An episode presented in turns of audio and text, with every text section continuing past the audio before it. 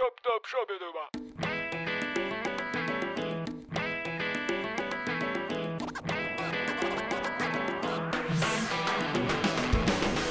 En la sobremesa, el podcast de Cómo Comí, buscamos reconocer, valorar, aprender y descubrir de todo aquello que influya en que disfrutemos un buen momento en la mesa de un restaurante o en nuestra casa. a través de pláticas relajadas con personas involucradas en esta cadena de valor gastronómico, ya sea por profesión o por afición, en las que abordamos gustos, puntos de vista, historias y experiencias que nos harán reír, nos motivarán, nos inspirarán y ayudarán a ampliar nuestro criterio a la hora de comer.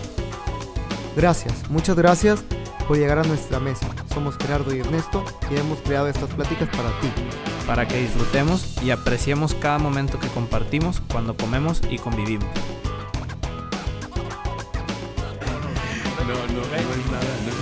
Eso es algo de hace... Pero el tema de qué? La, la vida del chef, las que ponen en la tele, así tipo Ramsey, tipo todos ellos, los que salen ahora en los Son programas. acá muy creativos. No, y que, y que todo es perfecto y que todo está padrísimo. La verdad es que sí, es, es- es mentira y no por otra cosa, es simplemente por el tipo de jale. Ok. O sea, nosotros trabajamos mientras los demás se divierten, Claro. sobre todo al principio. Hey. O sea, a lo mejor ya ahorita yo puedo decir que no voy el domingo y me estoy con mis hijos. Pero eso le Pero, costó... pero mientras estás trabajando, yo no puedo llegar con el patrón a decirle, oye patrón, hoy es 31 de enero, tenemos 250 reservaciones Ya me voy. con un menú de 5 mil pesos. Ya me voy porque tengo que ir a la cena de Navidad o a la de Año Nuevo. Muchas me las perdí. O sea, ese es un hecho. O sea, la, la vida familiar es difícil cuando eres chef de cocina. eres chef. ¿Recuerdas esas, Marifer? Sí. Sí. ¿Y qué hacían ustedes? ¿La pasaban y esperar a que terminara pues el llegaba, turno? llegaba yo tarde. Llegaba, Ok. llegaba tarde. Llegaba después de la cena de Navidad o llegaba después de la cena de Año Nuevo. Y aparte madreadísimo. Ah, No, ya no quieres aparte. No, obviamente no quieres nada. O sea, no quieres nada. nada. Pero tienes que llegar con la sonrisa en alto. Sí, claro. Pues sí, digo, y tratas, pero te, te voy a ser honesto, la parte dura familiar, y digo, ya que Marifer más platique su lado, la parte dura es esa, o sea, si es muy divertida, es muy padre, a los que nos gusta este rollo es más bien un apostolado, o sea, la, la cocina es un apostolado, o sea, el que o te gusta o no te gusta, punto, o sea, no hay más. La gente que está ahí por necesidad, yo en serio me, me- da mucha tristeza porque es mucho jale. Y para estar nada más porque necesito trabajar es bien jodida la cocina. Y cuando te gusta, la verdad es que es bien padre porque sabes que estás sacrificando familia, sabes que estás sacrificando muchas cosas, pero también es tu pasión. Ajá. Y entonces, aunque no te paguen, lo haces. ¿Quién te la quita? Nadie. Y esa Nadie. nadie te la quita, pero si te nadie. llevas de encuentro a la familia. Ah, no, el que te diga que no. Es, el 70% de mis amigos están divorciados. De mis amigos chefs. El 70%, o sea, y no, Wow. es, no es choro. Es porque es bien difícil lograr mantener una familia en esta profesión. Es difícil Necesitan porque... paciencia. No, y si, por ejemplo, en este caso, mi mujer, la mamá, este, bendito Dios, trabajó en restaurante. Entiende como- un poco. Entiende perfectamente lo que pasa ahí adentro. Porque mira, porque me- muchas veces al principio, cuando ella trabajaba en una empresa de, de mercadotecnia y yo estaba trabajando en el restaurante, Ok. pues igual, oye, son las 7 o 6 que salgo, ¿pasas por mí? Sí, claro, con todo gusto. Y a las 6:15 que haga- decidías, oye, ya voy a agarrar el carro para ir por ella, para irnos a la casa, a mí se jodía la cámara de refrigeración, se jodía la estufa, se jodía algo, alguien se cortaba, alguien se madreaba y te tienes que quedar. Si yo estuviera en un banco, pues a las 6 cierras y te vale madre. Apaga- echas la baja pala. laptop, Bajas la, no, no. bajas la, la cortina, pasas Tiras por la la, pala, señora y vámonos. te vas a la casa. Ay, Cuando no estás en este negocio, ¿cuántas mujeres te entienden eso una vez? No hay bronca, dos, tres. Las 100 te, di- te di- te divorcian. Sí. Entonces también la, la señora cuenta mucho en esto porque si no entiende el jale del cocinero, es bien complicado que aguanten. Como familia es bien complicado. Sí, claro. No, y yo creo que también, bueno, no es en este caso tan fuerte, pero el caso de los doctores. ¿Fue? O sea, los Es- es doctores se parecido. casan entre ellos. Sí, porque claro. son los únicos que se van a entender. Y los únicos que van a andar ahí se- saben qué Sí, implica sí, sí. y todo ese rollo. Y acá no conozco tantos casos así de, este, de cocineros o chefs con cocineros o chefs, pero de que se necesita paciencia, se necesita paciencia. 100%. 100%. No, y sabes qué? que mira, también, también, igual como me lo mencionaste ahorita, como lo de los doctores, es muy jodido para también físicamente. Sí. Porque es un trabajo. Pies, espalda, Cuando- cabeza, Cuando les doy mano. clases a las alumnas, ahorita las que entran a clase, normalmente me piden que vaya a darles pláticas a los de primer semestre y esto un poquito. ¿Qué motivacionales o que Pues les no, no tan motivacionales. De realidad. Yo creo que salen de ahí y me mientan la madre, ¿no? Pero no, es básicamente decirles la verdad. O sea, decirles, mija, vas a estar parada el 80% de tu tiempo que estás trabajando. Entonces, si desde ahorita no te empiezas a cuidar las piernas y las varices, y, y vas a tener varices, punto. O sea, no te hagas bolas. O caminas o haces ejercicio, haces algo. Porque yo tengo amigos que usan medias antiembólicas. Porque te van a salir varices a fuerzas De tanto estar parado. de tanto estar parado. Te vas a quemar, te vas a cortar. O sea, Es algo que va a es pasar. algo que va a pasar, ¿no? Y no es porque se lo desee uno mal ni nada. No, no Simplemente, es- pues estás todos los días con el cuchillo, algún día te vas a cortar. Claro. Estás todos los días con el aceite caliente, algún día te va a brincar. Porque hay accidentes también. O sea, no necesariamente que los busques. Ajá. De repente te van a tocar. Entonces, todo ese glamour que parece en la tele, que qué padre el Masterchef y el chef no sé qué y todo eso, está muy lindo, pero, No pero es la eso está controlado, eso no es real. Claro. Y muchas veces cuando se los platicas también es por eso, es para decirles, chavos, esta profesión es así y, y- y tiene sus gracias y sus desgracias. Una, por ejemplo, el gran problema de los papás ahorita que meten a sus hijos a las escuelas de cocina es que piensan que saliendo el huerco Va a ser Gordon Ramsay. Va a tener su restaurante. es chef. No, no, para empezar por ahí. Es que ya mi hijo es chef. A ver, espérame, compadre. ¿Cuánto, te, ¿Cuánto le costó a Toño Márquez ser chef? Yo todavía no tengo un papel que lo diga, güey. A eso quiero llegar. O sea, Es lo que decía Chuy Elizondo en, no, el, no en el existe, primer episodio. no existe un papel que, que, lo, que lo expida ningún ministerio de educación en ninguna parte del mundo que te pueda nombrar chef. Es como Y tiene una lógica. Es, por ejemplo, ser director de una empresa. Es ser Fran, jefe. Tú no es estás ser- graduado de director. te, te gradúas de licenciado en lo que quieras, te gradúas de abogado, te gradúas- pero no por eso te van a soltar el corporativo del, de Golden Sachs para que lo lleves porque saliste de la escuela. No eres nada, eres un estudiante que acaba de salir y tienes un título de licenciado en algo. Aquí en Francia es muy curioso, a mí me tocó por azares del destino estudiar en Francia, Órale.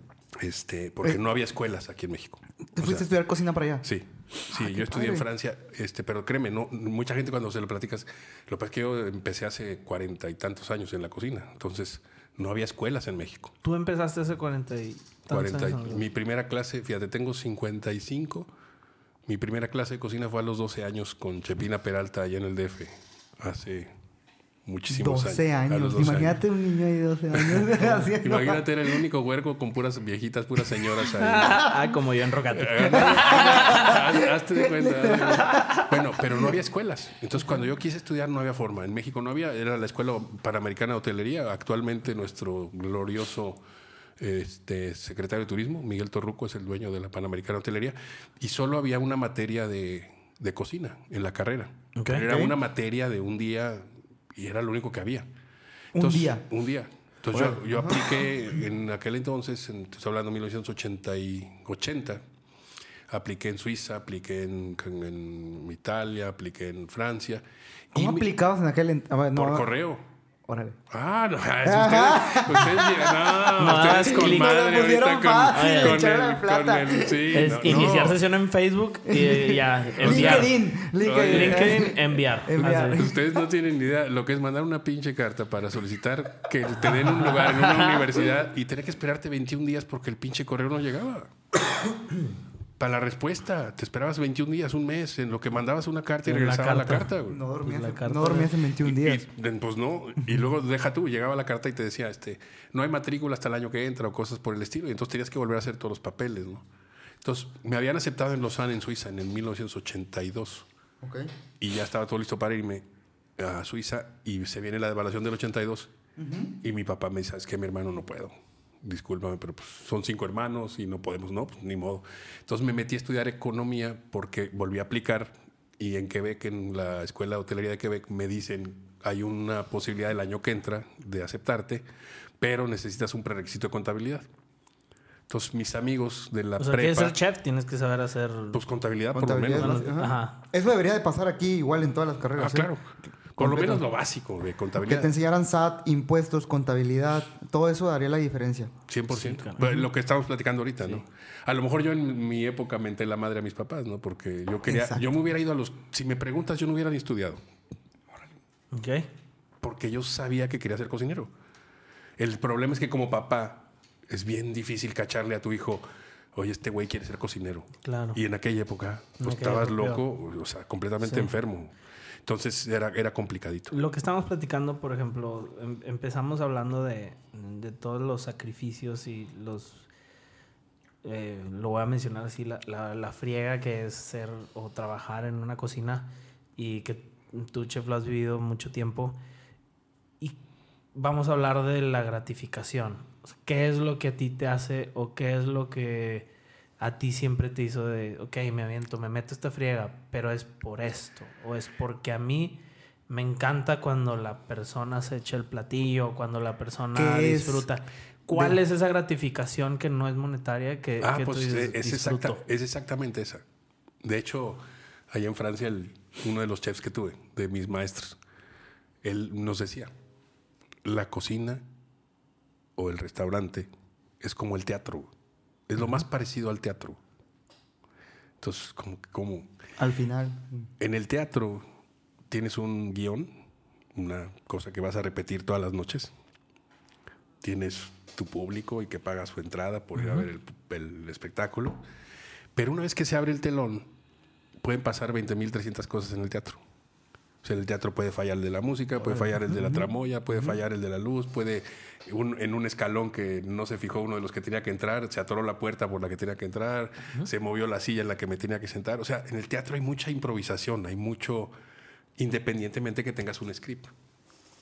Y en el restaurante es lo mismo, tienes un script que es el menú, entra la gente, tú tienes que elaborar y hacer ese menú siempre igual, para que la gente lo pruebe siempre igual, de la misma forma, pero tienes un chorro de vicisitudes en el Inter, que si se acabó el gas, que si el proveedor te trajo otra cosa, que si él se cortó la mano el cocinero. Hay que si- demasiadas variables Hay pueden- muchas variables igual que en el teatro, pero al final es igual en el teatro en qué sentido.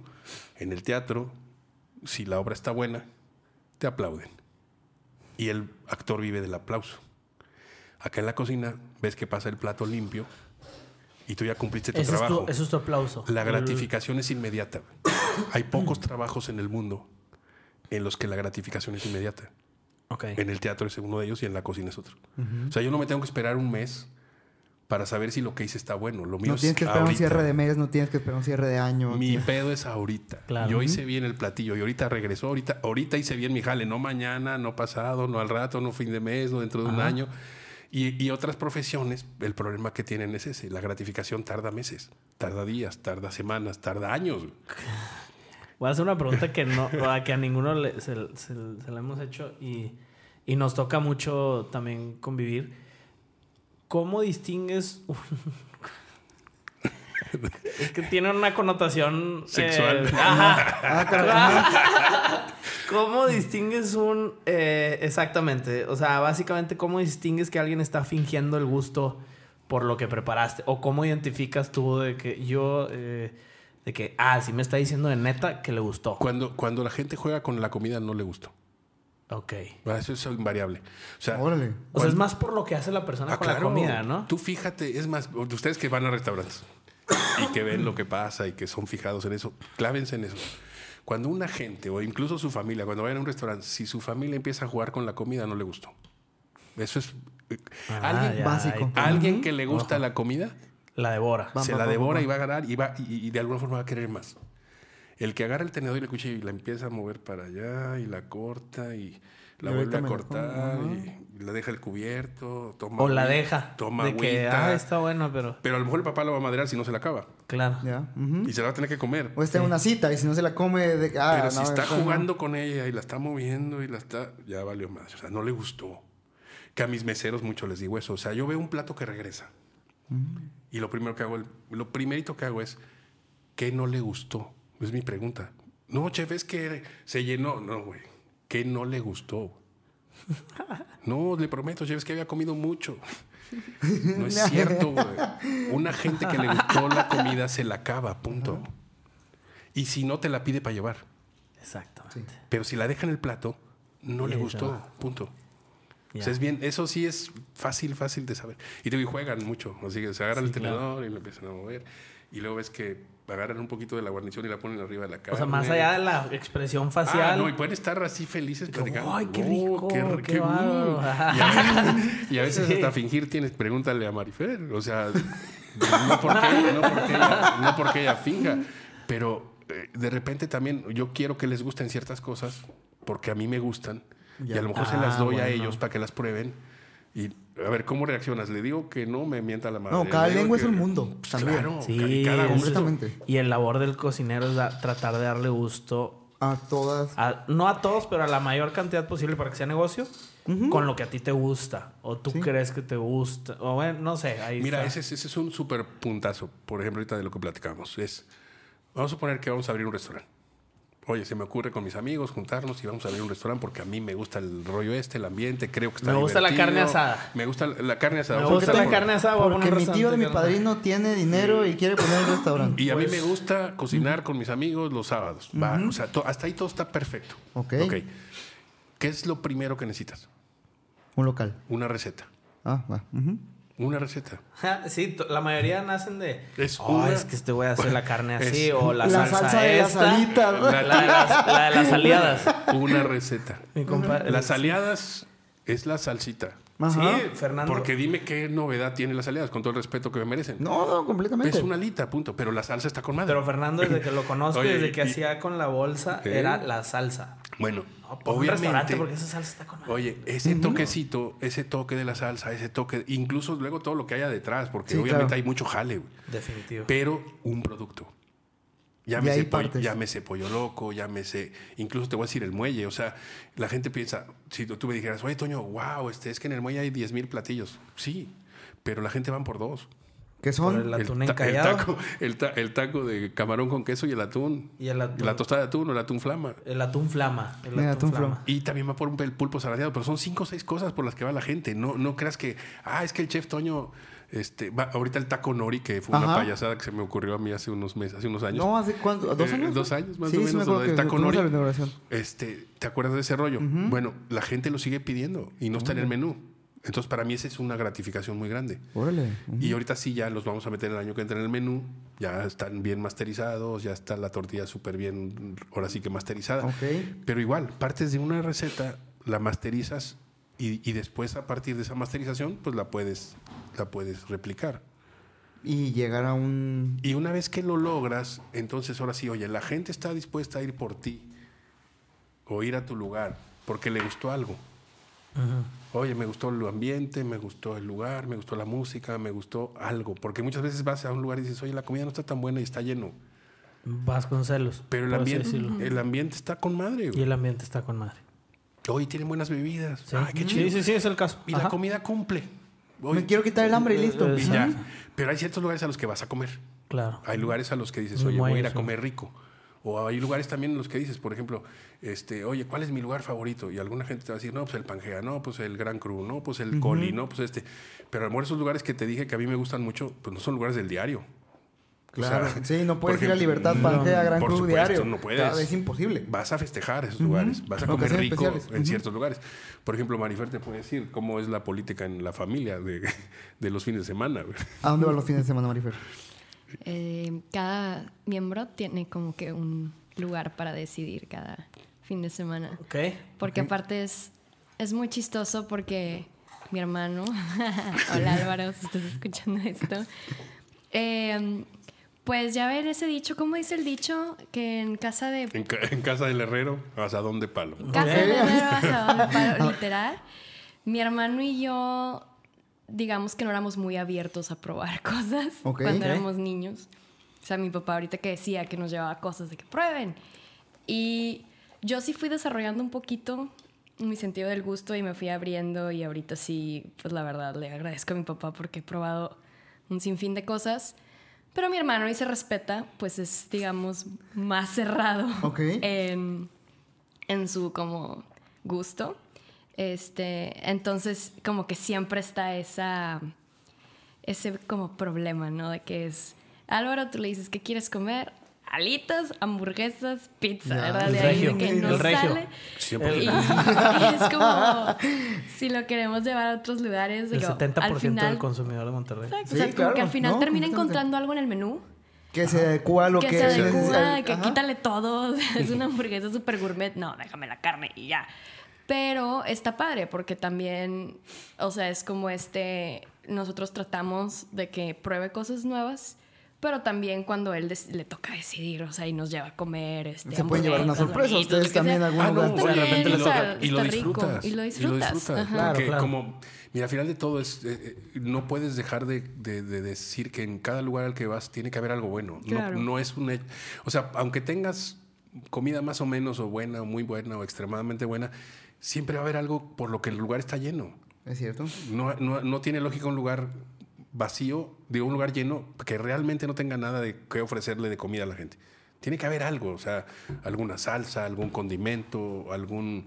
Complemento, al- alguna forma, papas, o todo lo que sea, ajá. Por ejemplo, Claro. yo te voy a ser bien honesto. Este, me tocó trabajar en Los Ángeles, en el que fue el mejor restaurante de Los Ángeles en 1988. Órale. Uno de ¿Cuál los es? cinco mejores restaurantes del- de Estados Unidos en el 88. Se llamaba Fe- Fennel, ahí estaba ahí en Santa Mónica enfrente del pier ahí de Santa Mónica. Eh, de clientes, para que me entiendas, estaba Jim Hackman, Brooke Shields, este, toda esa gente llegaba a comer al restaurante. Eh, ahí del restaurante yo fui a cocinarle a Jane Fonda a su casa varias veces, Al Davis, al dueño de los, ah, de los este, Oakland Raiders en mucho tiempo. Era un lugarzazo, era el mejor lugar de. Los Ángeles. Me tocó trabajar ahí dos años. Este, pero cuando venían los chefs de Francia, que eran los propietarios del restaurante y de los dueños del restaurante eran cinco socios, cuatro eran chefs franceses, los cuatro con estrellas en Michelin. ¿Ok?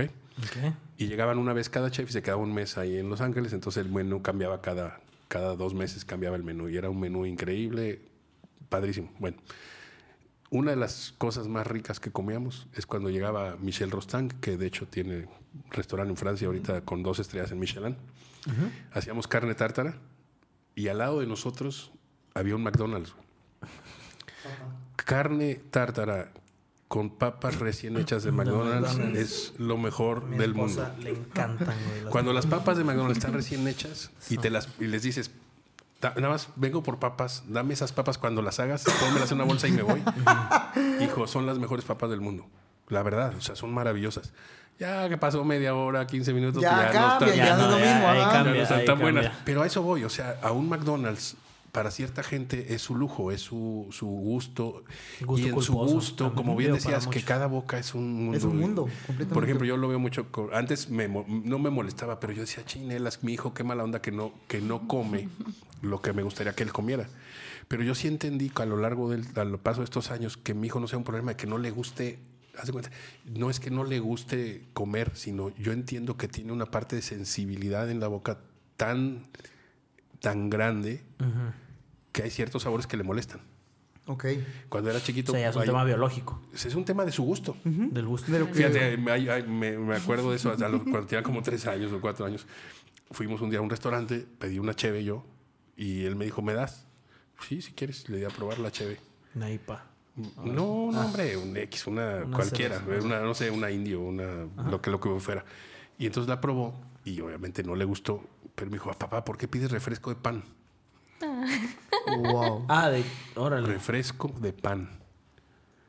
Yo te lo garantizo que le das cheve a 20 gente si no, no entienden la levadura. Wow.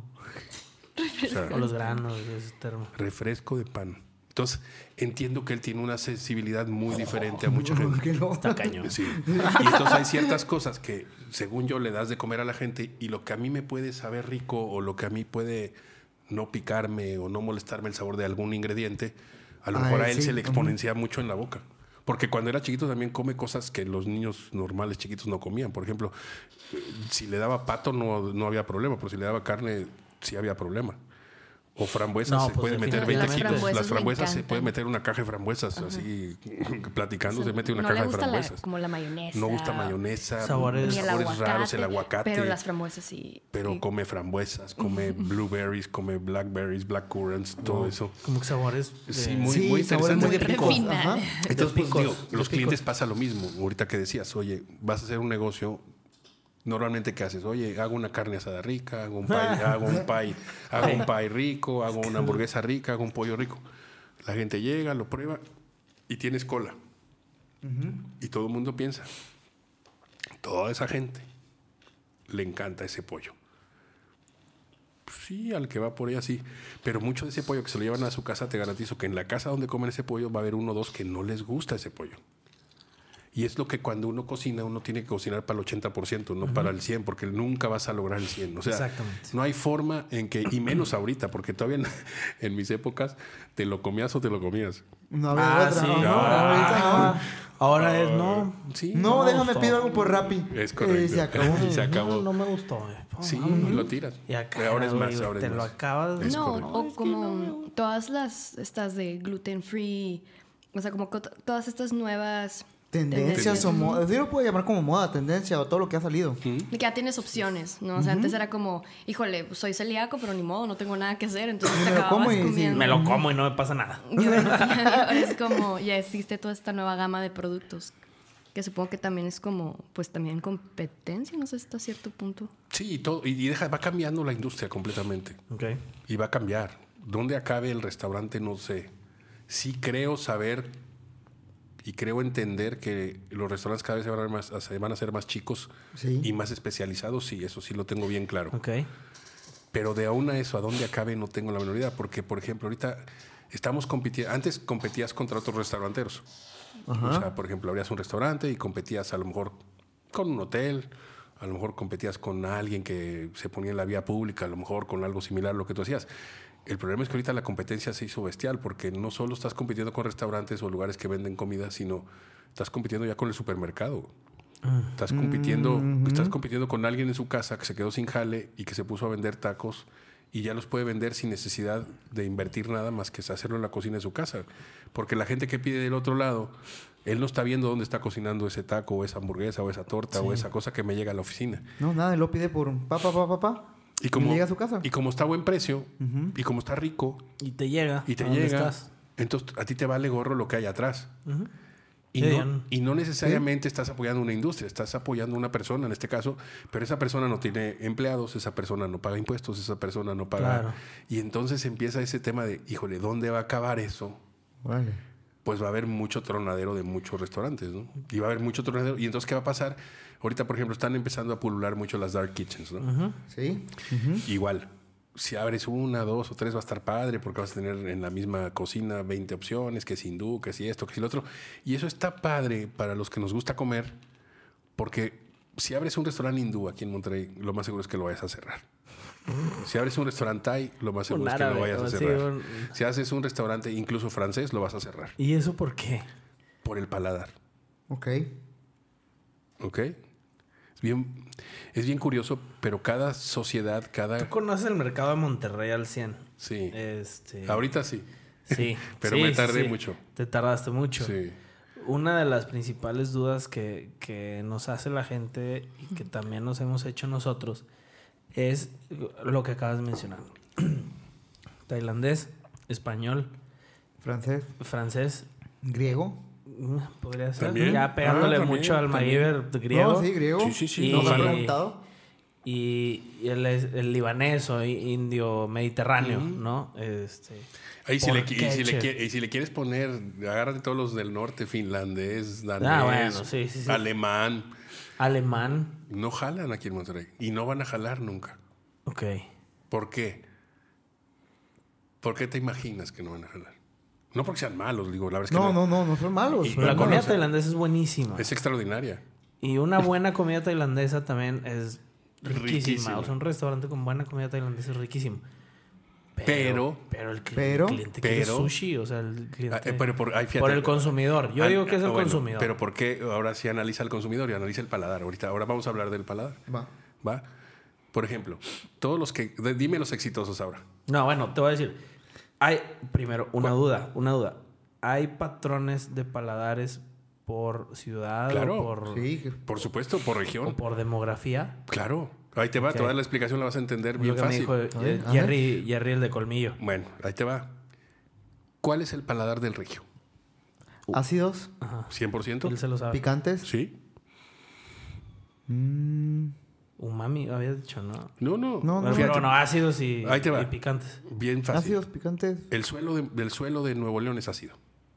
La tierra es ácida. El pH de la tierra de Monterrey es ácida. La zona citrícola es ácida.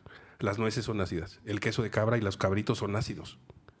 Todo es ácido aquí en Monterrey. Es por cultura, ¿no? Es porque te lo comiste desde hace 400 años. Es un tema que ya está en los genes. Ok. Yo no lo voy a poner a cambiar. O sea, el el regio come ácido y algo le estimula en las papilas gustativas que lo remonta a sus 400 años para atrás. Él está comiendo lo que comieron sus antepasados. Wow. No, sí, sí tiene sentido. Te vas a. Oaxaca y es dulce. En Oaxaca es, Mole dulce. Mole. es, es- especias, es especies, tierras. canela, es terroso, está temado. ¿Cómo son los chilangos? Grasosos, güey. El chilango es mantecoso. No, el chilango dale manteca y está Fritanga. fri- fritanga hasta la madre, manteca hasta la madre, mantequilla. Por eso Francia jala en el DF. España jala en el DF cañón por el aceite de oliva. No, no, luego no entiende la gente que come. Pero la gente cuando come grasa en el DF, cuando comen manteca, cuando comen mantequilla, cuando comen aceite de oliva, lo disfrutan. Porque el tema del chilango es grasoso. El tema del regio es ácido y picante. El tema del tejano es agridulce. El tema del oaxaqueño es tatemado, chocolatoso, caneloso, Especioso. A lo mejor por eso un poquito también pega aquí lo agridulce. Por ¿no? ejemplo, el tema de Ensenada es salado, la, todo- Fíjate, es- por ejemplo, ahí te va. Ensenada, todo lo que es la península de Baja California. Cuando estudias un poquito del, del, que del mundo, todo el mundo piensa que la península se separó del continente. Como que el continente estaba así y de repente se separó un pedazo de tierra y entonces Se eso, es- creó. eso Es se la creó Baja la California. Baja California. No, el tema es que se apretó el fondo del mar y salió hacia arriba el fondo del mar. La tierra de toda Baja California es salada porque es suelo marino, es sal al 100%. Joder, me están dando unas pinches clases aquí. Y entonces ¿eh? todos los vinos, todos los vinos de la Baja California, todos los vinos, trágate dos botellas y después tienes que meter tres litros de agua porque está salado ese vino. Es vino salado. Riquísimo. no es que esté mal, ajá, Riquísimo. exactamente. Pero al No final tiene sal, porque el terroir, como le llaman los franchutes, el terroir es salado. Y entonces tienes que entender que todo lo que te comas de Baja California, al final va a ser salado. Entonces el, el- el cuate que es de Baja California, tírale una carne seca y te la va a adorar. Tírale cualquier cosa salada, O sea, un ceviche, el- cosas Un que. Ya y sal de mar, y le pones cosas, y la va a adorar. Pero si le tiras algo, es más, dale, dale, una, dale unos dulces árabes, dale unas No, me te va- bajlavas, Ajá. unas cosas llenas de miel y, de, y te las va a escupir. Y no es porque esté mal, y eso es lo que le he dicho a la gente. Cuando das clases ya empieza a decirles, chavos, no estoy criticando, estoy enseñándoles que el paladar de la gente sí tiene que ver con lo que van a hacer después con la comida. En el muelle, casi todo lo que hago, tengo que enfocarlo a ácido y picante. Ok. Y lo poquito que le pongo crema, de alguna forma tengo que buscar algún tema picante. Algún tema que le dé un toque picante, una pimienta, un, un curry, una cosa así, o un toquecito incluso de chile seco, algo para que a final de cuentas la mente y la boca siempre Güey, tenga es ese es- saborcito. Pues por, eso a la- por eso al regio le gusta tanto la, el atún flama. claro. Sí, güey. claro, es- Es limón con chile. Sí. ¿Por qué el sushi jala? El- a, a eso me remontó. O sea, Porque ¿por qué es el sushi? Porque el sushi El es sushi es ácido. ácido. ¿Cómo preparas el sushi? Soya. Vinagre de arroz. Bueno, Es además vinagre. eso. Arroz Es con- vinagre. El vinagre es ácido, el arroz es ácido, el pescado es ácido. Entonces, por eso les gustan los regios. Pero pon cocina española. No hay un solo restaurante bueno de cocina española aquí. ¿Y la cocina española es mala? No, para nada. En el DF tienes 25 mil lugares extraordinarios de cocina española y son de lo mejor. ¿Y aquí por qué no? ¿Porque no somos muy malos o no nos alcanza para pagarla? Claro que no, no, No, tiene no nada es que ver eso. con eso. Ni cultura que nos falte de. Porque las bueno, paellas, inclusive, algún- oye, el regio es muy curioso. Come paella, Pero no come comida española. pero no come comida española. Ama la paella. Pero no come comida Y española. busca la paella. Y la comida española, y la paella que le gusta es la paella que lleva carne, pollo y, y pescado o camarones. Si le das una paella de puro Marisco, puro, ajá. a lo mejor no le entra. Si le das una paella de puro, como una original, no una valenciana. O sea, la paella valenciana es conejo y alcachofa. Tú que dale la- eso, no, hombre. la- dale eso y te mientan la madre. Sí, en serio. Y no es, y no es por volvemos a lo mismo. No es, no es No porque esté mal. mal. Simplemente es que el paladar regio Es genética. es genético, claro. Cada vez que se va mezclando más Y es lo que pasa en las grandes ciudades, Nueva York, Tokio, Londres.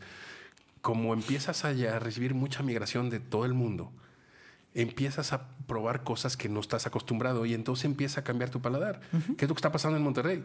Sí. Hace, te soy bien honesto, hace 20, 25 años, a lo que es ahorita yo estoy encantado, porque hace 25 años no buscabas una berenjena, no existían aquí. Una endivia, no había forma de comer. Una rúgula. Ahorita todo el mundo anda feliz con la Ahorita- rúgula. Pero eso Hace, hace... hace 20 años te la aventaban en la cara. Hace 20 años no iba, en el súper no había nada. HB vino a revolucionar todo aquí, todo. Y cuando empezaron a ver cosas en el HB, la gente empezó a probar. Y cuando la gente empezó a ir a otros lados a probar. Pero ¿qué pasaba? Pasaban a Texas y probaban lo mismo que acá. Nada más que más bonitos los restaurantes. Pero era lo mismo que acá. Cuando Luis. empezaron a ir a Lubis. Yo en mi video... El no, pero el Gravy. Oye, igual Red Lobster, cosas esas.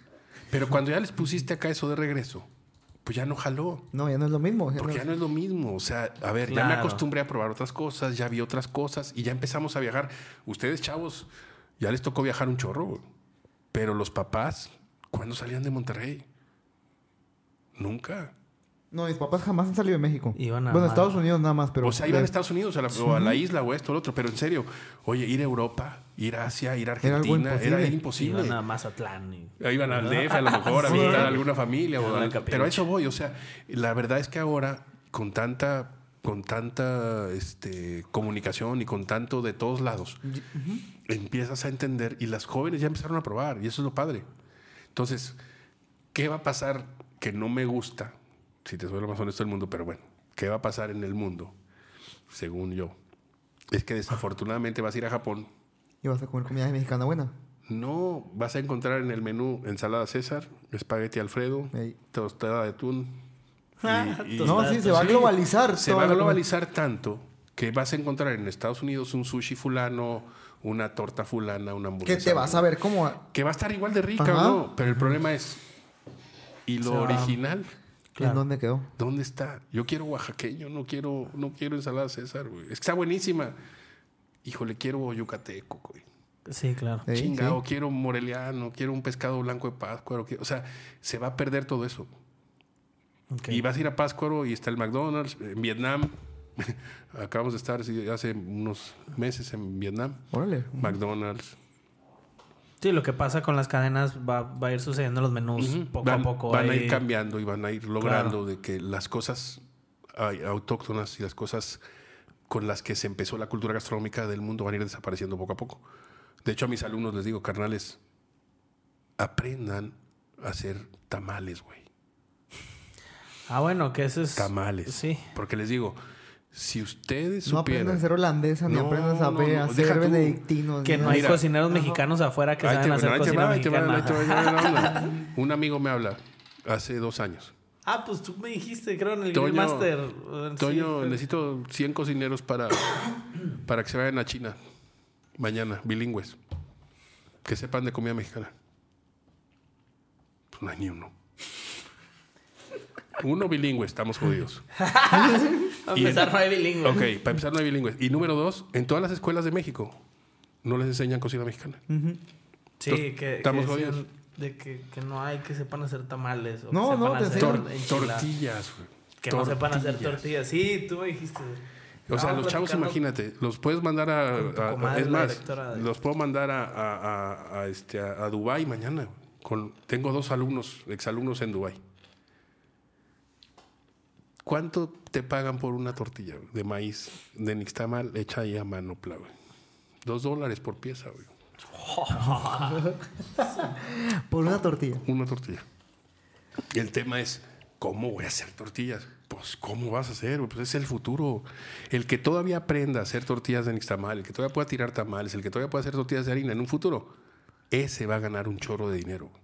El que sepa hacer mole, el que sepa hacer una, una- un, este, un atropellado, el que sepa hacer carne seca, el que sepa hacer un pan de pulque. el Entonces, a cada escuela que voy en Saltillo les digo a los directores, a ver, carnal, ¿cómo me dices que, Toño, critícame mi plan de estudios? Pues es una mierda tu plan de estudios. ¿Por qué? Pues no hay pan de pulque, güey. Y acá también. Oye, mi plan de estudios, ¿dónde está, dónde está el Las cortadillo? bases, ¿dónde está? Ajá. ¿Dónde está? A ver, ya tus chavos saben hacer esto. Carne seca. No, entonces no, no saben hacer ni madre. A ver, ¿dónde, vi- dónde viven? Saben hacer hojaldres, pero no, no, saben no, hacer... no, saben hacer esferas de, de- de balsámico y saben hacer espuma de no sé qué madres. Mi hermano, ta- tamales de Villajuárez, güey. Un pinche tamal de Villajuárez tienes que hacerlo bien. ¿Para qué? Para que cuando te vayas a Dubái, para cuando te vayas a China, cuando te vayas a algún lado, que te paguen un dineral porque, oiga, ¿usted viene de dónde? De México. Ah, usted es de México. Ah, qué buena onda. Entonces, ¿sabe usted hacer tamales, verdad? Sí, sí, sí. Sí sé. O si no te van a decir, ¿sabe usted hacer tamales? No, fíjese que yo sé hacer foie gras y sé hacer... Eh, sí, sí. Esos, esos los sacas de cualquier lado. Mol, sí, Un mole de Oaxaca, oye. aviéntate un pinche mole. Exactamente. Entonces, esa parte es la que, cuando ya estás en este rollo, empiezas Está a entender que. ¿por qué estás en la comida? Pues uno, porque te gusta. Ok, pero una vez que ya te gusta, también algo que me trae, me, me trae loco con los chavos nuevos es, les digo, a ver, chavos, ustedes que les gusta este rollo, según les gusta. No, sí, chef, nos Sí, gusta sí. chorro y nos gusta cocinar y nos gusta comer. y todo. Bueno, está bien. Vamos a suponer que sea cierto lo que ustedes dicen, que les gusta este rollo. Entonces les dices, oye, ¿quién es Gaston Blumenthal? Mm, No sé. ¿Jordi Roca? Eh, no, no sé. ¿Paul Bocuse? Mm, No. Ok. Dame el elenco de Glee del capítulo 8. ¿Ok? Entonces, ¿les gusta o no les gusta?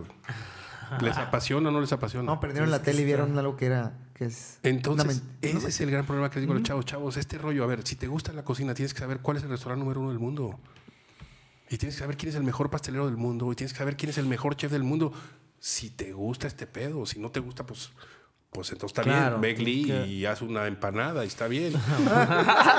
Pero no es posible que te sepas los nombres de todos los artistas de la película de Games of Thrones o de la serie de Games of Thrones y no te sepas quién es el mejor chef de México. Porque les preguntas a Enrique Olvera y tampoco saben. Órale. Entonces dices, a ver, si les gusta o no les gusta. O sea, si yo soy un apasionado de la música, pues me pondría a preocuparme, oye, ¿quién es el mejor músico de lo que me gusta? ¿Quién es el que mejor Ajá. guitarrista? ¿Quién es el mejor saxofonista? ¿En dónde está la mejor escuela? No, o sea, como que los chavos de cocina la están agarrando como, Una moda, un juego. mientras. Pues como moda. Y está padre porque está divertidón y está chido. Pues no está tan chido si no te gusta. Y si realmente te apasiona, No, pues es que imagínate en un futuro qué vas a emplear. claro. ¿De qué va a estar llena tu cocina? Pues tiene que estar llena de gente apasionada. Y el gente apasionada lo que, hace- lo que se la pasa es viendo qué es lo mejor. O sea, el llamado benchmark, ¿no? O sea, es el... ¿Dónde está lo mejor?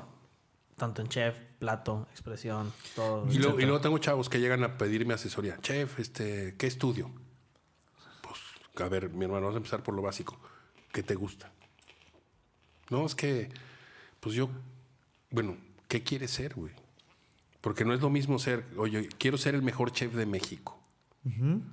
Bueno, si quieres ser el mejor chef de México, ya te jodiste, güey, porque te faltan un año en cada estado, son 32 estados, te faltan 32 años para ser el mejor chef de México, mínimo para que aprendas cocina sinaloense y cocina yucateca. Pero bueno, empiézale, güey. O sea, va, dale, vete con, vete con este, el chef fulano y el chef mengano y, ve- y- y vete a aprender, porque si quieres ser el mejor chef de México necesitas eso. Y vete al mercado y vete a la, a la costa y vete a sacar pescados y vete a entender Es un journey de 32 Claro, años. es un, Oh, journey, sí. es un journey grande que, Que sí no se acaba oye, nunca. Y, y vas a ser el mejor de- de- de- de- del chef de México, claro, sin problema.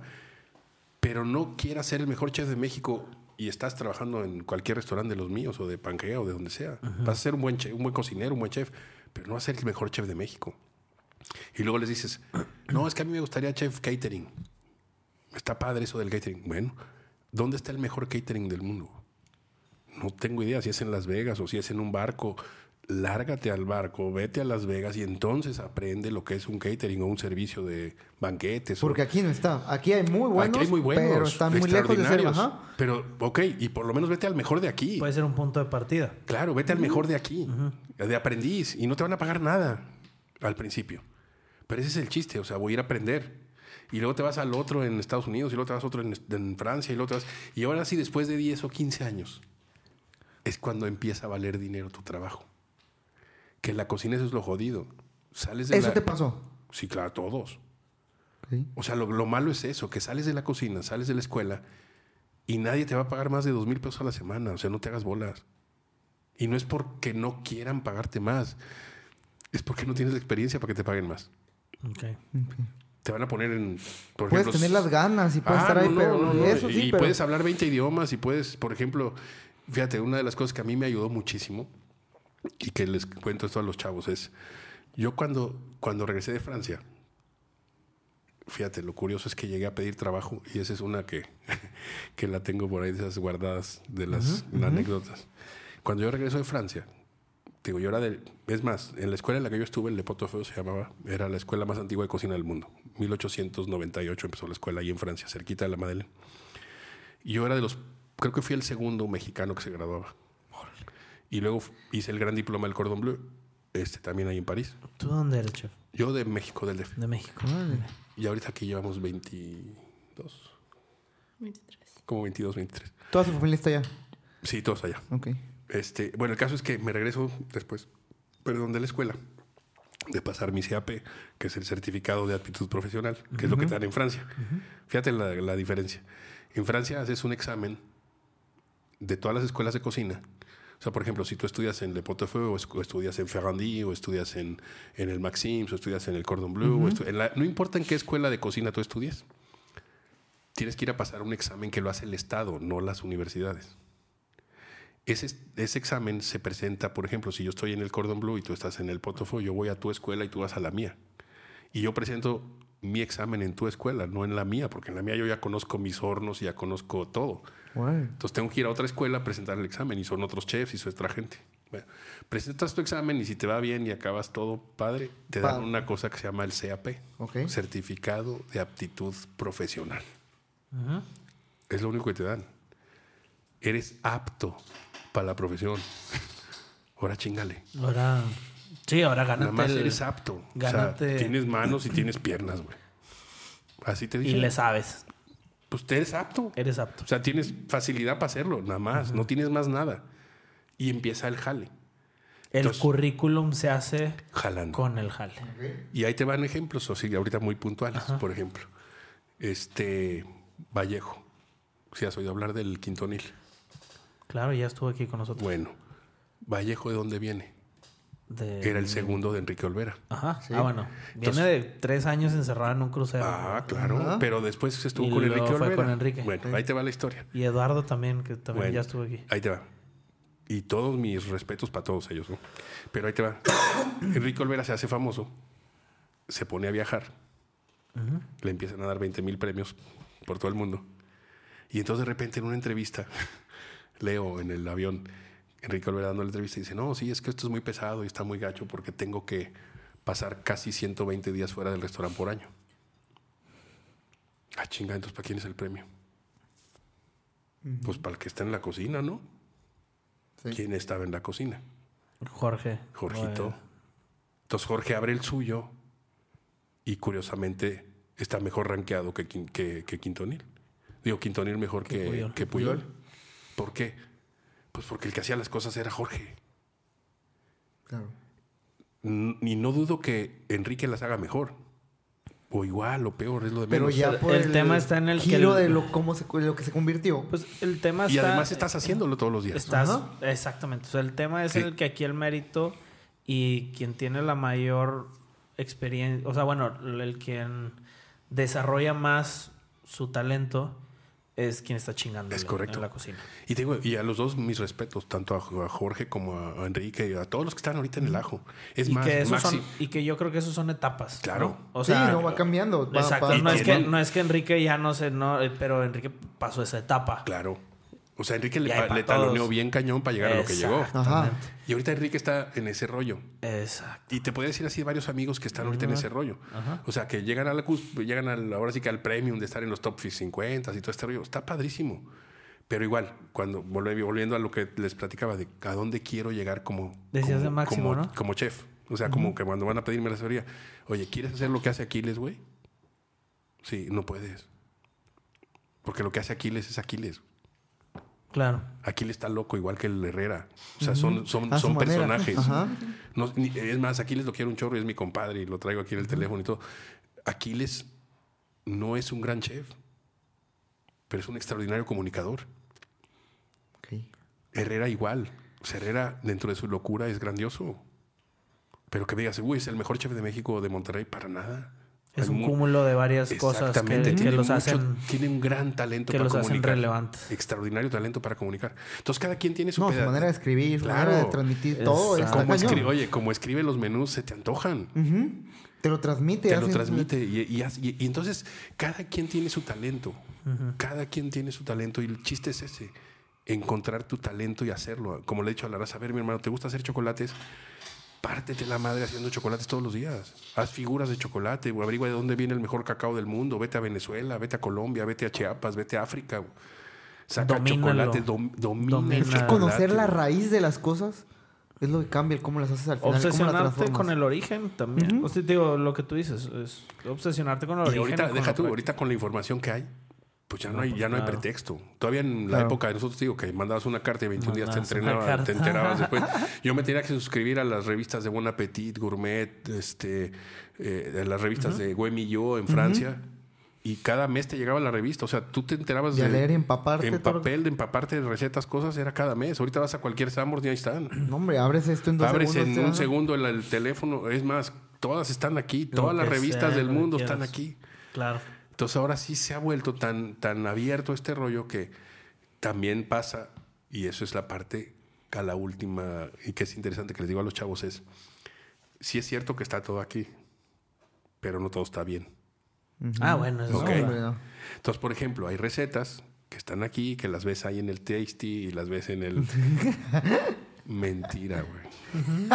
Hazlas 20 veces, no van a salir, punto. No te pueden salir porque están faltando detalles. Sí, de que en 30 segundos algo. No puedes, punto. O sea, hay cosas. Igual en los programas de televisión, o sea, en el Masterchef y todos esos. Esa receta no sale por ningún motivo. Cuando, cuando las bases las entiendes, entonces sabes cuál va a ser el resultado final. El problema de las escuelas en casi todo el mundo, en comparación con Francia, es ese. Y- Ok. y no es queja, es simplemente que así son los sistemas. Ok. En todas las escuelas del mundo te enseñan a hacer recetas. En Francia te enseñan a trabajar en cocinas. Es muy diferente. Órale.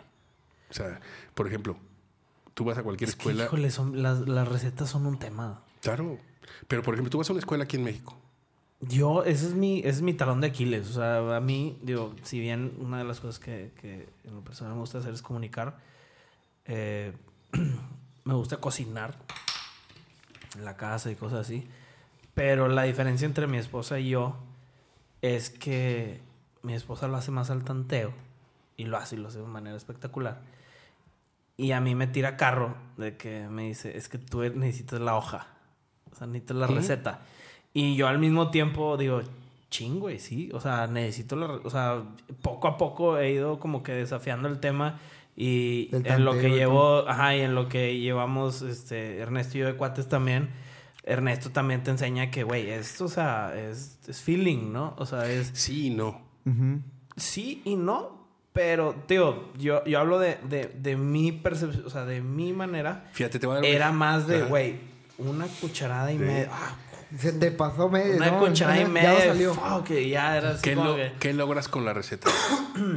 em, método. Consistencia. eh, consistencia. Iba a decir réplica, ¿no? pero sí. Consistencia es el secreto del éxito en un restaurante. Punto. Eso sí, ok. Nada más. No importa si está bueno o está malo. Igual de malo siempre, como McDonald's. Igual de malo siempre. Yo voy a McDonald's y ya sé que me van a dar. No tengo que esperar nada mejor que lo que me van a dar. ¿Ok? No, sí tienes razón. Pero está igualito. Si voy a Singapur va a estar igual, y si voy a el DF va a estar igual, y si voy a, La a- estandarización esa famosa, estandarización famosa es la que hizo que McDonald's creciera. Porque sabes a qué vas. No, no es una, no, no vas a, a esperar que en, en- en el DF En- la hamburguesa esté más rica que en Dallas o que en Los Ángeles. Entonces va a salir igual. Eso vale oro molido.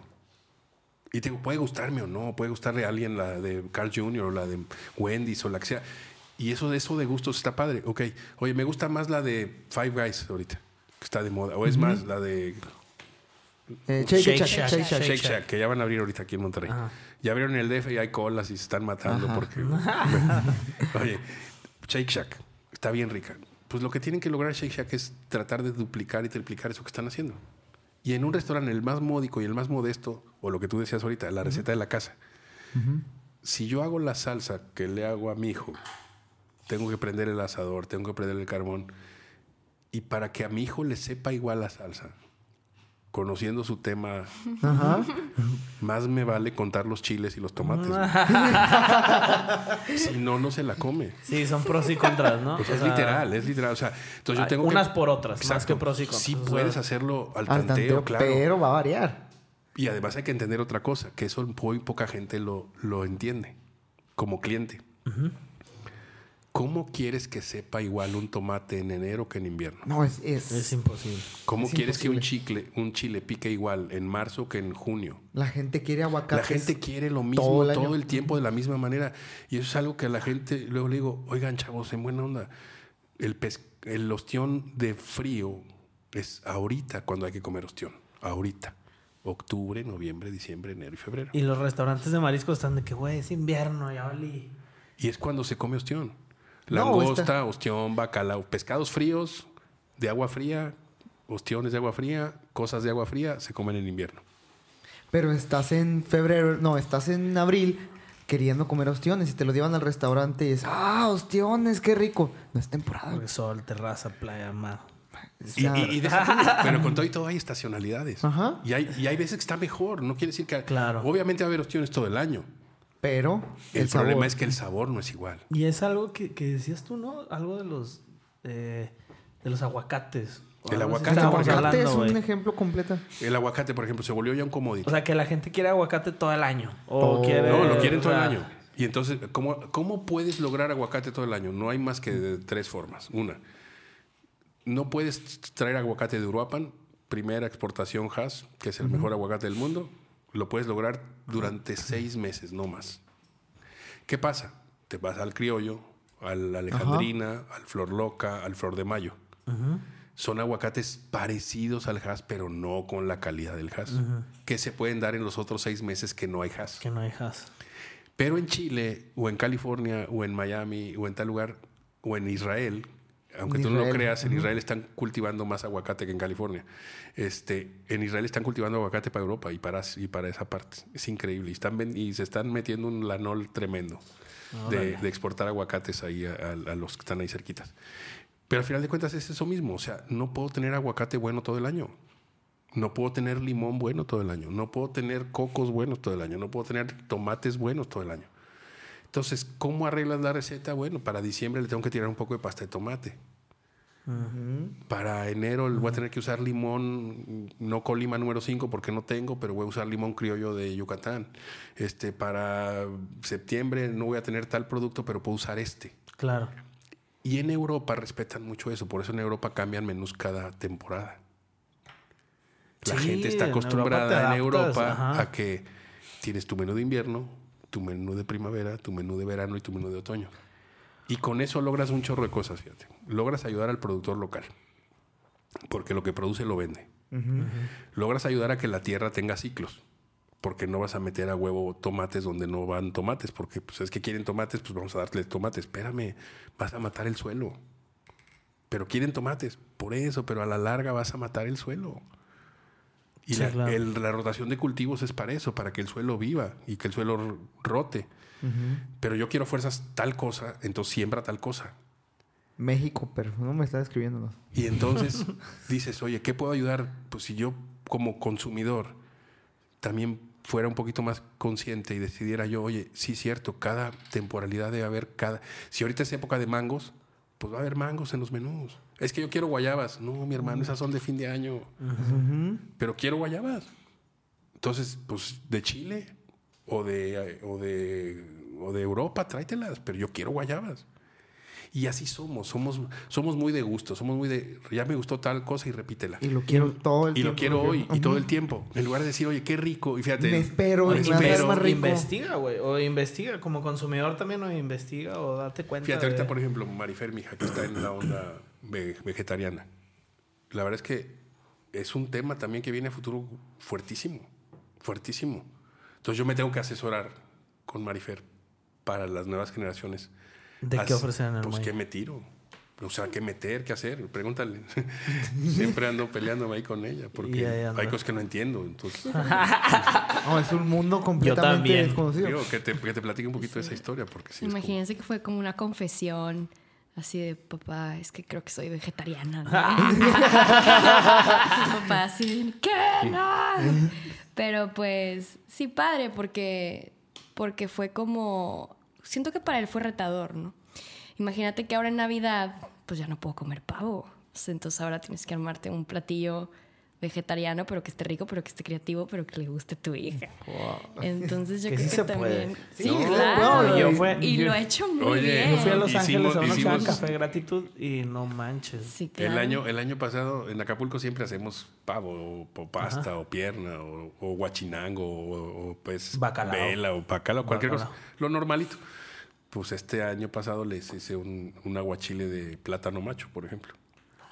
Para, para los veganos. Wow. Y está increíble, no tienes una idea. O sea, el aguachile, de plátano, plátano macho. macho. No, está increíble. No sé si la gente aquí lo acepte todavía. Órale. Pero es algo de lo que de las cositas que voy a hacer el año que entra. ¿no? Vamos a meter cositas de ese tipo. ¿no? Qué padre. Vamos a meter unas tostadas de aguachile de betabel con camote y plátano. Órale. Vamos a meter cosas de esas. Y porque también hay que entender, o sea, cuando las he ido probando, porque Marifer las prueba y me da a probar. Y yo creo que la filosofía de futuro va a ser, ¿cómo dijiste? Hay que hacer que la comida sana sea rica. Ah, sí. Ah, Que no se quede eso en la mente de la gente, ¿no? De Sí, que- o sea, no asociar comer sano es desabrido, comer sano es un sacrificio, sino puedo estarme alimentando bien, que aparte, de cierta manera, el impacto medioambiental también lo estás Sí. reduciendo.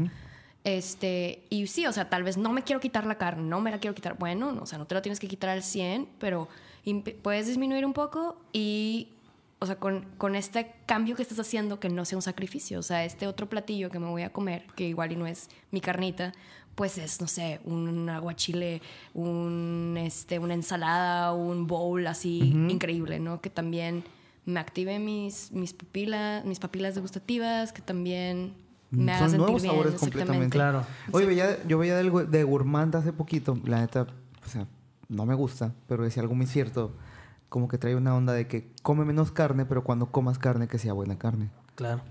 Disminuir muchísimo el consumo de eso, pero cuando lo comas, disfrútalo mucho y que sea un buen corte y que sea algo bueno. Y fíjate que no está nada mal eso. O sea, en todo, no nada más en la carne. Oye, ¿vas a usar mantequilla? Pues usa mantequilla. Ah, no, entonces- ¿Vas a usar crema? Usa crema. Pero usa Pero crema, crema. Ajá. Y, y- y disfrútala. Y, y- y come rico esa crema. Y come rico ese Esa huevo. Y come rico esa mantequilla. Y come rico ese pedazo de carne. Lo que pasa es que te digo, nos hemos hecho tan consumistas que pues, se tíranos lo que sea. Nada más que Claro. carne, carne, carne. Yo luego a veces dudo mucho de que la carne que nos dan sea muy buena o no muy buena porque, híjole, pa- para darle de comer a tanta gente, pues de dónde sacan tanto ajá. animal, ¿no? Claro. Entonces lo que uno tiene que entender es eso, es, oye, pues disfruta, oye, me trajeron una este, crema recién hecha ahí del rancho fulano, disfrútala, úsala úsala, disfrútala. disfrútala. Y ahí sí no te cuides. Porque Sí, ahí, hay, mucha gente. ahí hay que hacer. A veces doy clases y me da risa porque antes me- las mujeres eran las que hacían esos comentarios, ahora ya es todo el mundo, ya son hombres también. Ajá. Porque hay una clase que doy de parrilla este, en la que hago, pago prácticamente todo menos carne. ¿Ok? Hago pizzas, hago pescado a la sal, hago ceviche a la parrilla. este. Pero con la SMP o con Sí, sí, con, Ah, con, ahí, con- con con Alejandro. Alejandro. Este, y en algunas clases, pues empiezo a hacer algunas cosas con mantequilla y entonces agarro y pues le pongo mantequilla. Chingo de Pero mantequilla. chingo de Ajá. mantequilla, porque además está bien rico. y hay muchos que. Se me estornuda la "Chef, boca. Tanta mantequilla. Pues, sí, le echo más. Le digo, a ver, ¿cuán- ¿cuándo vas a hacer eso que estamos haciendo? ¿Cada cuándo? ¿Una vez al mes? Si bien te va, ¿no? Sí. Pues ese mes trágate dos kilos de mantequilla, ¿cuál es el problema? Si lo usas diario, pues sí, Ah, creo que problema. está Ajá. Mal. Pero si te vas a comer una barra de mantequilla cada dos meses, pues cómete una y disfrútala. Eso. Disfrútala. Claro. El- el- la verdad es que es, es- yo creo que eso es lo que hemos perdido mucho como, como, como seres humanos. O sea, nos empezamos a habituar a ciertas cosas y las hacemos hábito. Y nos hacemos costumbre. Y empezamos, el que es vegano se olvida de y pone la línea y nunca más voy a volver carne en mi vida. Y el que es carnívoro le pone una línea a lo vegano porque qué asco y esto. Y, y el que es de comida japonesa se la queda ahí y él no va a probarte otra. Y el que es italiano y las pastas, no, yo nomás pruebo tal pasta o tal cosa. Nos vamos a los extremos. Exacto. Los Estamos, extremos. estamos como sociedad y lo vemos polarizado el tema ahorita social, político. Es lo mismo en la cocina. O sea, el que no come sal para nada o el que le pone mucha sal. El que no come grasas. Pura grasa, El las que pura keto grasa. El keto, génicas. eso, El keto. ajá. O sea, el keto, yo creo, y no soy doctor, yo creo que el keto en unos años va a rebotarle a alguien Sí, algo claro. bien gacho. Yo no, no es normal eso, o sea, tampoco es normal eso. Entonces, yo siempre he dicho, Es un truco. sí, claro, pero claro. al final de cuentas estás engañando al cuerpo. Eso. Estás engañando al cuerpo. Entonces el cuerpo eventualmente te la va a cobrar. al- Ah, es lo que te iba a decir. Siempre que engañas te Sí, cachan. claro. Pero, pero sí es mucho eso, ¿no? La verdad es que son temas muy padres estos de la, de la cocinada y de la comida. Este. Y después de esta intro,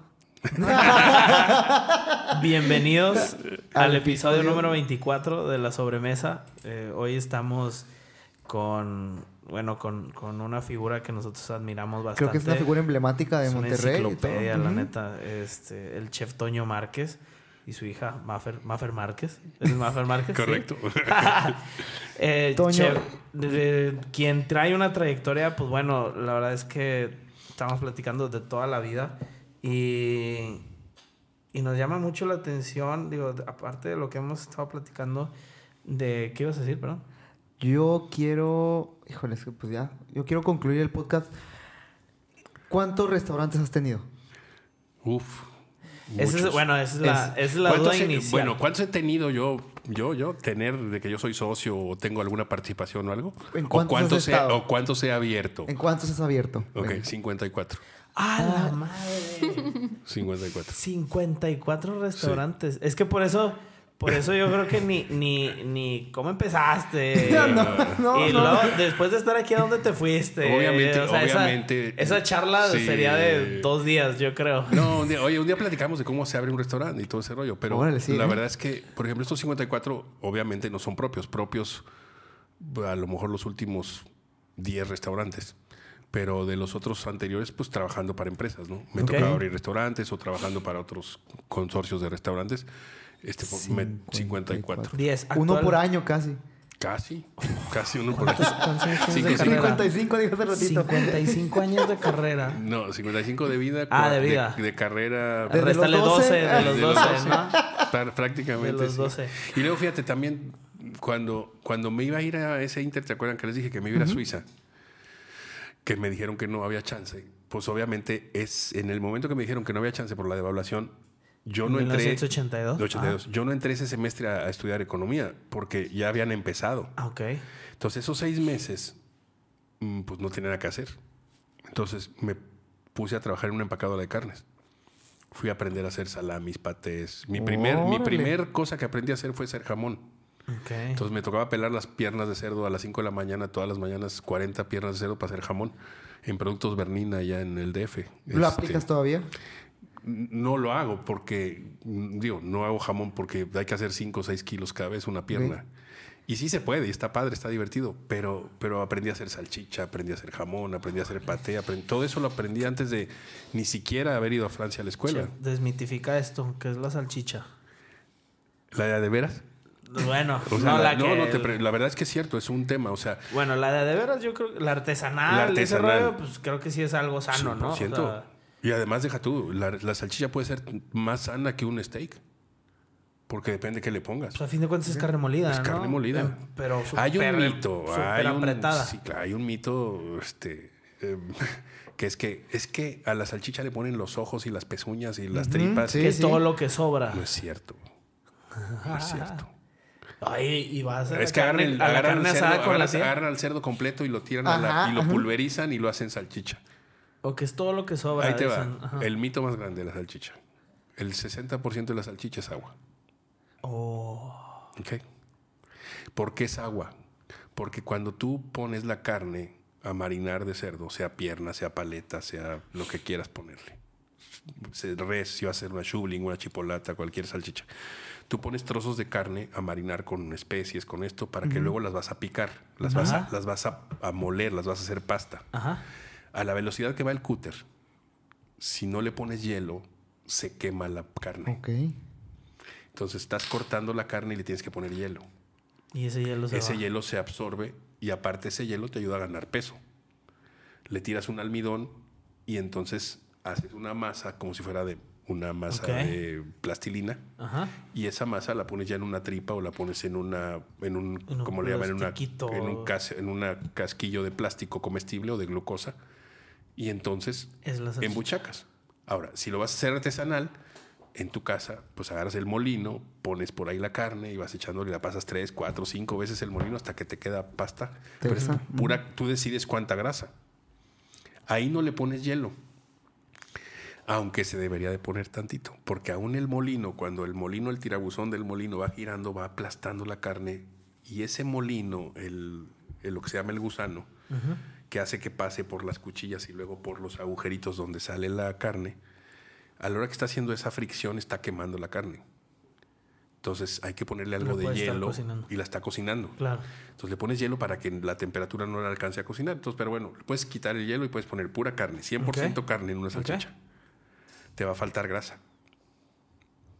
O sea, pura carne magra, a la hora que la No muerdas, no, Va va, a ser- no va a estar buena. Necesitas pork belly. lo- algo Entonces le así. pones tocino, le pones pork belly, le puedes poner manteca, le puedes poner agua, le puedes poner un poquito de almidón y agua, le puedes sea, poner no un poquito de vino, le puedes... No, no, no, para nada. De hecho hay salchichas que ganan premios, o sea, salchichas en Alemania pueden ganarte premios. Hay restaurantes que, que son carísimos y te hacen una salchicha de venado, te hacen una salchicha de jabalí, te hacen una salchicha de pescado. Este, se puede hacer salchicha de bacalao, que es extraordinaria. O sea, realmente la salchicha es un es una forma de servir De la carne, de la carne. básicamente. Pero, Empacada. O sea. Ahora, básicamente. com- sí te garantizo que debe haber comprimida. alguna- algunas, algunas este, Comerciales. marcas muy comerciales en las que no necesariamente usen mucha carne y traigas mucho almidón, traigas mucha agua, traigas mucho... mm, No, no te voy a decir carne mala, porque no puede ser carne mala, no se arriesgarían a hacerlo. Pero pues pueden usar mucho recorte que traiga mucha grasa. Eso sí pueden usar. Ya. De los 10 restaurantes que abriste o bueno, has, has abierto, ¿cuáles son? Pues mira, el primero que abrí ya yo como O sea, ya como mío, tú, como tuyo. mío, Ajá. como fue el Mediterranean, Ok. Ok. ahí en Plaza de San Agustín. Ok. Ese fue el primero. Luego fue el, el Fratelos, que estaba acá en, en donde está ahorita eh, la Castellana, ahí al lado, en, en- aquí en Calza del Valle. De ese fue el Fratelos. Luego después fue el Muelle 17. Ok. Después del Muelle 17 fue el Muelle de al lado. Fleteros y luego Luego acá en 401. 401. Luego de ahí fue la México. Ok. Y luego después de la México fue uno que abrimos aquí en la esquina de Tamazuchale y Mississippi, uno que se llamaba Los Tacos. Hicimos una taquería Ok. Órale. para probar, a ver cómo, cómo estaba ese rollo, uno de los tacos. Después de los tacos abrimos Muelle de Escobedo, que ese lo tuvimos que cerrar. Duró dos años nada más. Después de Muelle de Escobedo abrimos en, en Dallas eh, La Zaranda. Después de Dallas abrimos Muelle de Pabellón. Y después de Muelle de Pabellón abrimos cinco tacos en Dallas. Y ahorita acabamos de abrir cinco tacos en SMU, en la Universidad Metodista del Sur. Órale. Abrimos ahí una, una sucursal. Ah, pues Órale. ahí en aquí SMU. no son conocidos. ah, Ahí ya. en esa- apenas la Órale. acabamos de abrir hace en enero. Qué buena onda. ¿Por qué, los, por qué los mariscos? Digo, tú eres, eh, tú Se eres como dio. que más posicionado, o al menos en, en la, en la mente un consumidor joven. Sí. Bueno, no me catalogo. ya ni tanto, Ya pero, ni tanto, pero pues básicamente soy el chef No, Antonio Márquez, fue un accidente. Ok. Realmente fue un accidente. O sea, tú no escoges dónde vas a acabar y eso es lo padre, ¿no? De la profesión. Este, si a mí me preguntaras, es más, digo, ya después que les platiqué un poquito mi background, mi background es francés. Sí, sí, sí. Ni siquiera es mariscos. Yo dije, Pero- no, el chef va a ser de Mazatlán. y- No, no, no, para nada. Pero, por ejemplo, fíjate, en, en Los Ángeles, cuando me fui a trabajar allá al restaurante este que te digo, que era un súper restaurante, Ajá. me tocó trabajar en el pescado dos años, Ok. en la estación del marisco. Entonces, le agarré Lo mucho, aprendes. le agarré mucho tema al marisco, mucho al pescado, y, y en ese restaurante particularmente, la verdad es que era un sueño. O sea, sí, para serte honesto, ese es el restaurante más hermoso en el que he trabajado en mi vida. El de Los Ángeles. Sí. Porque ahí, olvídate, o sea, presupuesto abierto al 100%. Ok. Ahí el chef llegaba en las noches, Toño, ¿qué quieres hacer mañana? Ah, pues se me antoja hacer esturión, se me antoja hacer langosta, se me antoja hacer Órale. lo que se me antojaba. Pues dale. Y como el menú lo cambiábamos diario, entonces hacíamos, digo, había un menú fijo, pero teníamos un menú especial. especial diario con tres o cuatro pescados, tres o cuatro carnes, tres o cuatro cosas. Entonces ese, el fijo no cambiaba, pero el, el otro cambiaba diario. Entonces, por ejemplo, yo le decía, oye, chef, vamos a hacer una bouillabaisse. Y todo el, todo el marisco lo pedíamos a Francia, nos llegaba por Air France, nos llegaba rascas, algas, este, coquille Saint-Jacques, nos llegaba todos los, el rouget, todos los pescados para hacer la, la bouillabaisse tradicional francesa. Ok. Y nos llegaba todo, nos llegaba el esturión. O sea, yo- nosotros el caviar no sacábamos de latita. Nos llegaba, nos llegaba el pescado, claro. Wow. Nos llegaba, nos llegaba por Aeroflot el esturión, nos lo dejaban ahí en el restaurante, ahí le abríamos la pancita, sacábamos el caviar Wow. y lo servíamos. de- o sea, para mí fue la mejor El pato lo hacíamos ahí, o sea, hacíamos carpacho de pato, hacíamos este pato, lo hacíamos como si fuera pato este Seco, seco y, ahí teníamos arriba un lugar donde hacíamos pato, Los hacíamos ponían a solearse a los patos. Hacíamos Ya. chorizo de jabalí, hacíamos este Ahí tenías todo, o sea, ahí Wow. sí era un sueño, ese lugar Ya. era un sueño. Y acá los mariscos. Y eh, luego llegué acá y también el muelle fue un accidente. O sea, abrimos Oh. el Mediterranean.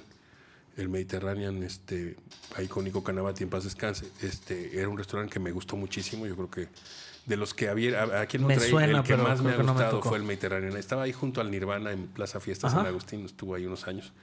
Muy buen lugar, muy, la comida muy rica. Era un poquito todo el Mediterráneo. Se cuenta, agarramos un poquito de Francia, un poquito de Italia, un poquito de España, un poquito árabe. Este, metimos comida árabe. Este, entonces el menú estaba muy padre. De hecho, yo creo que igual si lo hiciéramos ahorita jalaría mejor. Como dices, en un concepto pequeño, lo que estábamos hablando al principio. Los Exactamente, consejos, los exactamente. conceptos pequeños. Y bueno, y de ahí hace cuenta que se dio el muelle 17, salió que fuimos a ver el local y este y pues eh, las palapas y el jardín se prestaba para mariscos. No es que no es que hace cuenta que yo hubiera pensado algún día, oye, pues vamos a hacer uno de Eras mariscos. alguien que pescaba y El, cosas. el local se prestaba mucho para hacer uno de mariscos. Ok. Órale. Oye, y tengo una duda que también cuando decía, vamos a grabar, este, porque pues yo conozco mucho la etapa del muelle, en lo personal, la familia de mi esposa lo ama, o sea, es, es muy tradicional, familiar, como que el Sí, sí, muelle. Em, la salsa Don Luis. Ajá. ¿Quién es Don Luis? ¿O tú Es hiciste la salsa? No, no, no, no, es un ¿Cómo cliente. estuvo esa Es- salsa? ¿Qué, qué, qué rollo? Es un cliente Es todavía. un- es un ah, no, cliente. No, no, súper cliente. Luis Insunza se llama. Luis Luis Insunza. Insunza, es súper cliente de nosotros, gran amigo. Nos hicimos amigos por ser cliente del muelle, para serte honesto. Órale. Eh, era un cliente de los que iba casi diario al restaurante. Y un día Luis, este, Toño, no nos puedes, me puedes hacer una salsa, este, pero no quiero una salsa como esta, o sea, de las de molcajete o la verde o la roja o esta. la otra. No, no, no, una salsa con habanero, pero algo, algo diferente. Digo, como que lo quieres, como que se te antoja. No sé, algo más oriental. Ese fue todo el tema. Y entonces nos metimos a la cocina, le fabriqué la salsa, le gustó mucho. Y entonces dije, bueno, ahora ponle nombre, güey, porque vas a venir y, y los cocineros ajá. no van a saber qué demonios hacerte si no les explico. No, pues este, Don Luis. pon Don Luis, le van a poner Don Luis. Y él se encargó de invitar a muchos amigos y entonces llegaba y decía, "Ah, tráeme la salsa Don Luis. y la verdad es que empezó como un accesorio. o es sea, habanero, mantequilla. la, la receta secreta es básicamente es habanero, o sea, mantequilla, y hacemos una cosa que se llama el mix del muelle, Ok. que es cebolla de cambray, jengibre, chile de árbol y cilantro. Me la enseñaron, me la enseñaron en Rocati. Y, Edna. y este Ajá. Y haz de cuenta que lleva un poco de caldo de pescado al final y soya. Órale. Es- y aceite de oliva. Este, y Pero cuando, la echa, güey. y la puede y obviamente habanero, ¿no? Mucho habanero. Pero también la hacemos para los que no les gusta les da el picante? No, no, la, la piden este sin el caldo, o sea, con puro aceite de oliva. Está muy fuerte O sea, con el caldo de pescado. Con el caldo de pescado tiene un saborcito, ¿no? Entonces hay gente que dice, oye, no, nada más puro aceite de oliva. Y la hacemos de repente con puro aceite de oliva. Pero son de esas cosas que te digo, salen, esa ni siquiera es mi receta, técnicamente. O sea, se le hice un cliente un día y le gustó. Ok. Y así salen muchas. O sea, de hecho, en la gastronomía un día, si quieres, platicamos de eso. Todos los nombres de, los, de las recetas tradicionales, todos los nombres de las recetas que te encuentras en los libros de cocina viejo, tenían tres La pasta Alfredo. bueno, todas tienen un porqué. Por ejemplo, las peras Bella Elena, esas se hicieron en honor de una cantante de ópera en la época de Luis XIV, Luis XVI. Eh, y los, y los, normalmente las, las- los nombres que se le ponían a los platillos eran por cosas bíblicas o por cosas regionales. Por ejemplo, en el potaje San Germán, en Francia, es un potaje de chícharos. Y todo lo que tiene que ver con San Germán es chícharo. Porque San San Germán-de-Prés era un lugar donde se cultivaban muchos chícharos. Entonces empiezan a decir, bueno, todo lo que traiga Chícharo. chícharo, es de esa forma. Por ejemplo, todo lo que en francés se llama la parmentier es con papa. Entonces, si te- tú ves en algún menú algo a la parmentier, lleva papa. Porque Parmentier fue un chef francés que en el 1780 fue el primero que se dedicó a escribir y a hacer recetas de papa. Porque era lo único que había. No crees que fue así como que la necesidad, la, necesidad, él tiene 220 recetas de papa.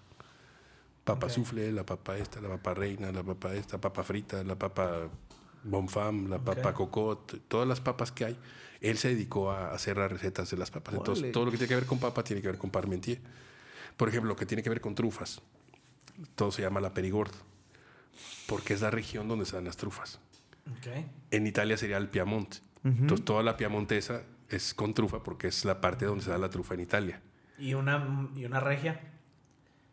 Acá, por ejemplo, lo que son los, em- por ejemplo, una receta regia, el asado, por ejemplo, el asado.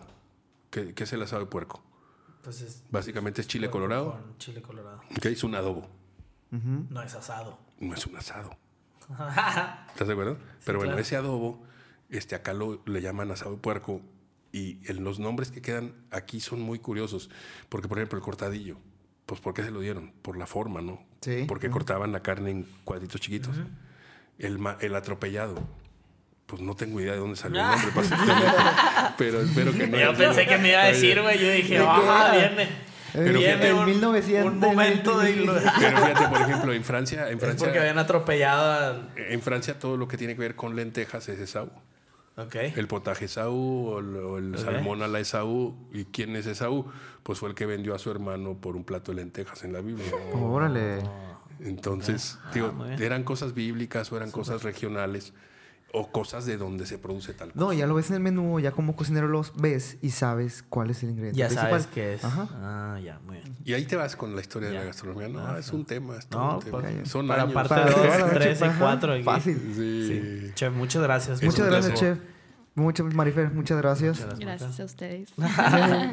Muchas Nos gracias. vemos pronto en cualquiera de los muelles. Ya estás. En cualquier cosa que...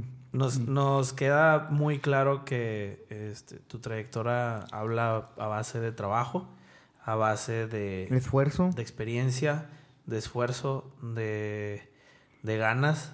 Y de irte de adaptando. a- me, me estoy dando cuenta por toda la plática de irte adaptando a lo que va pidiendo el paladar y a lo que las como corrientes que van viniendo. Sí, claro. Siempre. Sí, no puedes casarte con esto acá de que no, a mí me gusta eso y se lo comen así. No, no jala. Y, No jala. y, y el- y s- no- nos gusta mucho la manera en la que lo transmites, chef, porque de verdad se nota que eres alguien entregado a la este, a compartir lo que sabes. Sí. Eh, yo creo que tanto lo haces en tus restaurantes como en los salones de clase. Hoy lo hiciste con nosotros y te lo agradecemos bastante. Un placer. Muchas, muchas Fue gracias. chef. una charla bastante este, didáctica, por así decirlo. cultural, de Qué verdad. bueno. Cultural, Qué la bueno. verdad. Digo, y y la parte nota. es esa, ¿no? Compartir conocimiento, compartir experiencias y que los chavos entiendan eso, ¿no? O sea, a final de cuentas, cada quien va a hacer su camino. Sí, claro. y cada quien tiene que decidir su camino. Y el de ustedes, por ejemplo, también qué padre poderlo, poderlo hacer, o sea, el de Claro. poderlo transmitir. Falta mucha información. Sí, y el, demasiado. y el que ustedes lo hagan de verdad que- vale oro molido. De Sí, hecho, demasiado. Marifera, mi hija, es lo que, lo, lo que le digo. Ustedes tienen como chavos, eh, el, el mundo está complicadito y va a estar más complicado. Entonces, Cada vez realmente se pone más complicado. Entonces, lo más importante es eso, es que los chavos tengan toda la info posible. Marifer, que está dando clases también ahorita, le digo, tú tienes una gran ventaja que ahorita tienes 40 o 50 gentes a las que les puedes tocar, a las que les es puedes...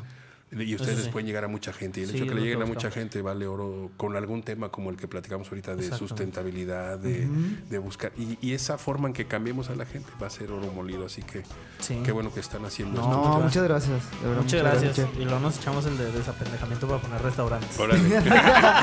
ese, está, ese va a estar bueno. Nos vemos. Muchas, Muchas gracias. gracias, Hasta luego. Gracias. Hasta luego. hasta próxima. Este fue un episodio más de La Sobremesa. Esperamos te haya dado tanta hambre como a nosotros. Únete a la conversación siguiéndonos en nuestro Instagram como guion bajo comí y mándanos todos tus comentarios. Hasta el próximo episodio.